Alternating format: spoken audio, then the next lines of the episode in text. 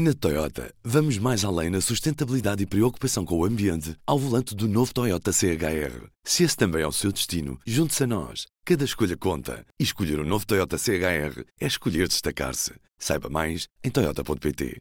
Segunda-feira, 25 de maio, Minneapolis, Minnesota, Estados Unidos. Pouco depois das 8 da noite, hora local. A polícia responde a uma chamada. Um homem afro-americano, de nome George Floyd, 46 anos, teria usado uma nota de 20 dólares falsa para comprar cigarros numa loja de conveniência. Segundo o registro policial citado pelo New York Times, Floyd recusou-se a entrar no carro da polícia, dizendo que era claustrofóbico. É neste momento que cai ao chão. Um pouco mais tarde, chega ao local um veículo com o agente Derek Chauvin e Tutau, são estes os agentes que aparecem nos vídeos virais filmados no local. 20 minutos depois das 8 da noite, ouve-se em vídeo as palavras de Floyd: Não consigo respirar. E queixa-se do joelho no pescoço que o impede de respirar. Ouve-se a voz de um agente dizer: Levanta-te e entra no carro. Floyd responde: Eu vou. Não me consigo mexer. E chama pela mãe. Nesta altura, Floyd estava ainda com o joelho em cima do pescoço. E assim continuou durante mais de oito minutos.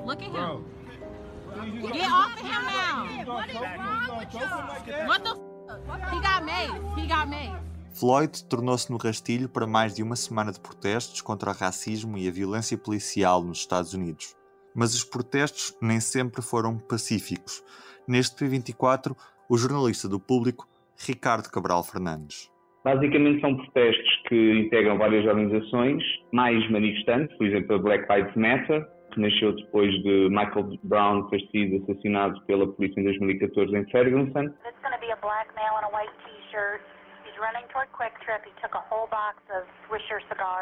Tem várias, vários elementos, não sabe muito bem quem é que está a organizar, parecem ser bastante espontâneos, uh, ainda que haja pontos de confluência nas cidades.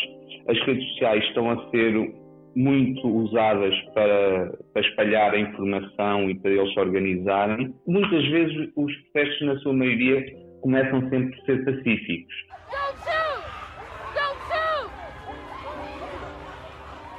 Contra edifícios que têm simbologia, por exemplo, a esquadra da polícia em Minneapolis, e muitas vezes a polícia começa a reagir de forma desproporcional, e há vários vídeos a mostrar isso, e foi isso também que intensificou os protestos um pouco por todo o país, disparando gás lacrimogéneo, balas de borracha, e depois, à medida que o tempo vai avançando, entrando pela noite, há certos elementos que começam a vandalizar, a pilhar, a destruir carros, uh, e aí a agressividade da polícia também aumenta, os manifestantes também começam a tirar pedras e, portanto, torna-se ali um conflito urbano bastante intenso.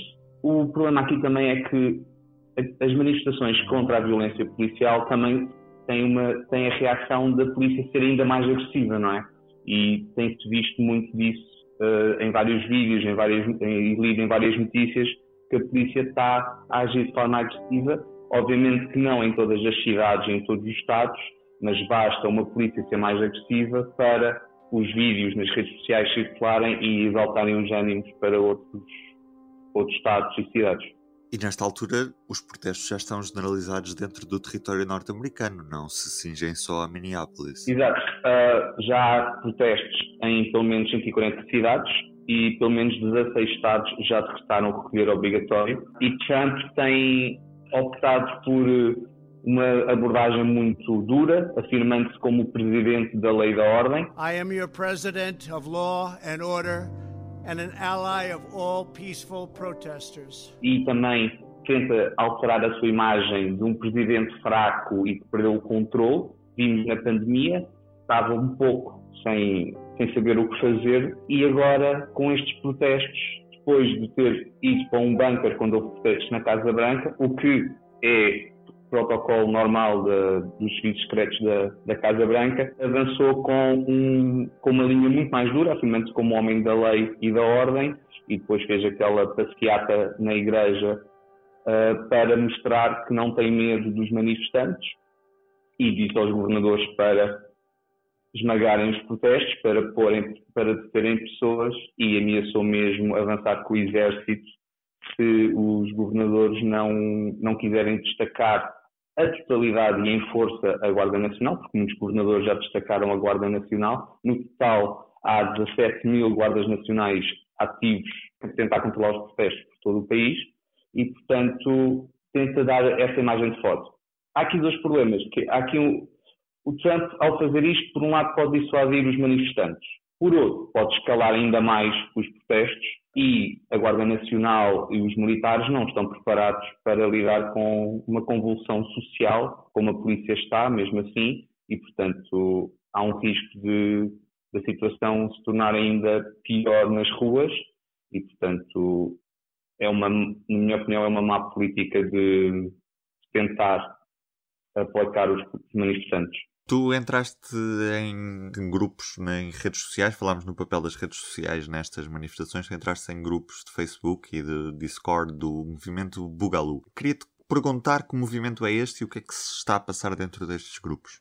O movimento Bungaloo é a nova geração, por assim dizer, do movimento miliciano, que há décadas que existe nos Estados Unidos, foi até uma base para o propagar de teorias da conspiração nos Estados Unidos e é uma parte significativa da extrema-direita norte-americana e da base de apoio do Donald Trump. Uh, e este movimento é mais agressivo, é mais jovem que os milicianos antigos um, ah, e tem uma vontade ainda maior de combater o Estado Federal, ou seja, fala-se muito nestas redes sociais de matar polícias, de se disputar uma insurreição, uma guerra civil contra o Estado Federal, uh, e estes manifestantes tornaram-se conhecidos por invadirem edifícios legislativos estaduais durante os protestos uh, anti-confinamento nos Estados Unidos, ganharam força. E agora estão a ver estes protestos como o início, ou uma parte do movimento está a ver estes protestos como o início de uma possível insurreição contra o Estado Federal.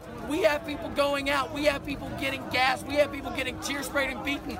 We're going to stand on the front lines and everything they throw at you, we're getting ready to throw right back at them to protect the people going out and defending their rights.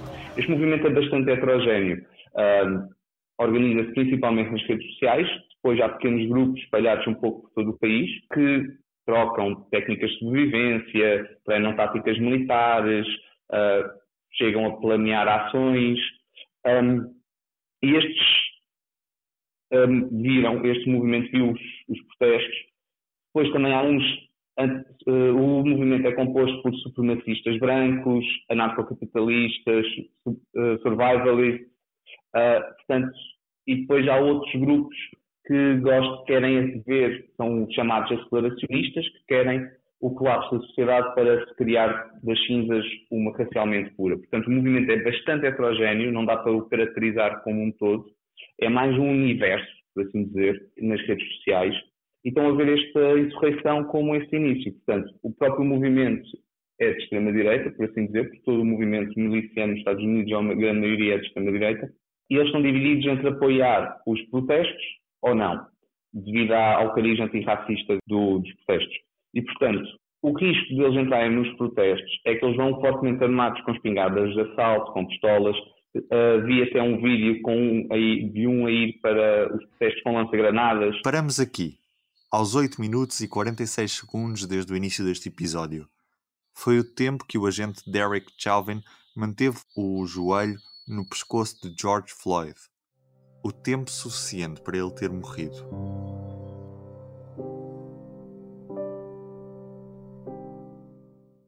Continuamos a falar sobre o movimento Bugalu com o Ricardo Cabral Fernandes. E o ódio deles às autoridades federais, representadas no local pelas, pelos polícias, pelas forças de segurança, pode levar a um banho de sangue. Ou seja, basta um bungalu, como eles chamam, ficar mais excitado e disparar contra a polícia, a polícia pode reagir disparando balas reais contra a multidão. Oh Ora, esta noite, por exemplo, quatro polícias foram baleados em St. Louis, no Missouri.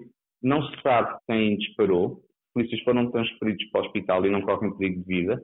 Mas nos vídeos do tiroteio, no Twitter, ouvem-se espingardas de assalto de tiro único.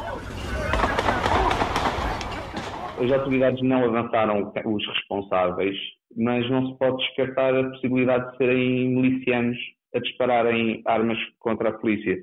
Portanto, o risco é mais este: é a infiltração, começarem a haver ataques à polícia e a polícia ser ainda mais agressiva, a matar pessoas no, nos confrontos e depois haver mais revolta e os Estados Unidos entram num ciclo cada vez pior até Trump avançar com e possivelmente com o exército ou com medidas ainda mais drásticas. Em todos os momentos, a fidelidade continua consigo para que a vida não pare. Fidelidade Companhia de Seguros S.A. E do P24 é tudo por hoje. A recriação inicial foi inspirada na peça do New York Times com o nome George Floyd foi morto sob custódia policial. Até amanhã.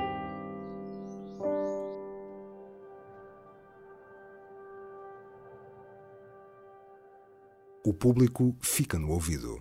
Na Toyota, vamos mais além na sustentabilidade e preocupação com o ambiente ao volante do novo Toyota CHR. Se esse também é o seu destino, junte-se a nós. Cada escolha conta. E escolher o um novo Toyota CHR é escolher destacar-se. Saiba mais em Toyota.pt.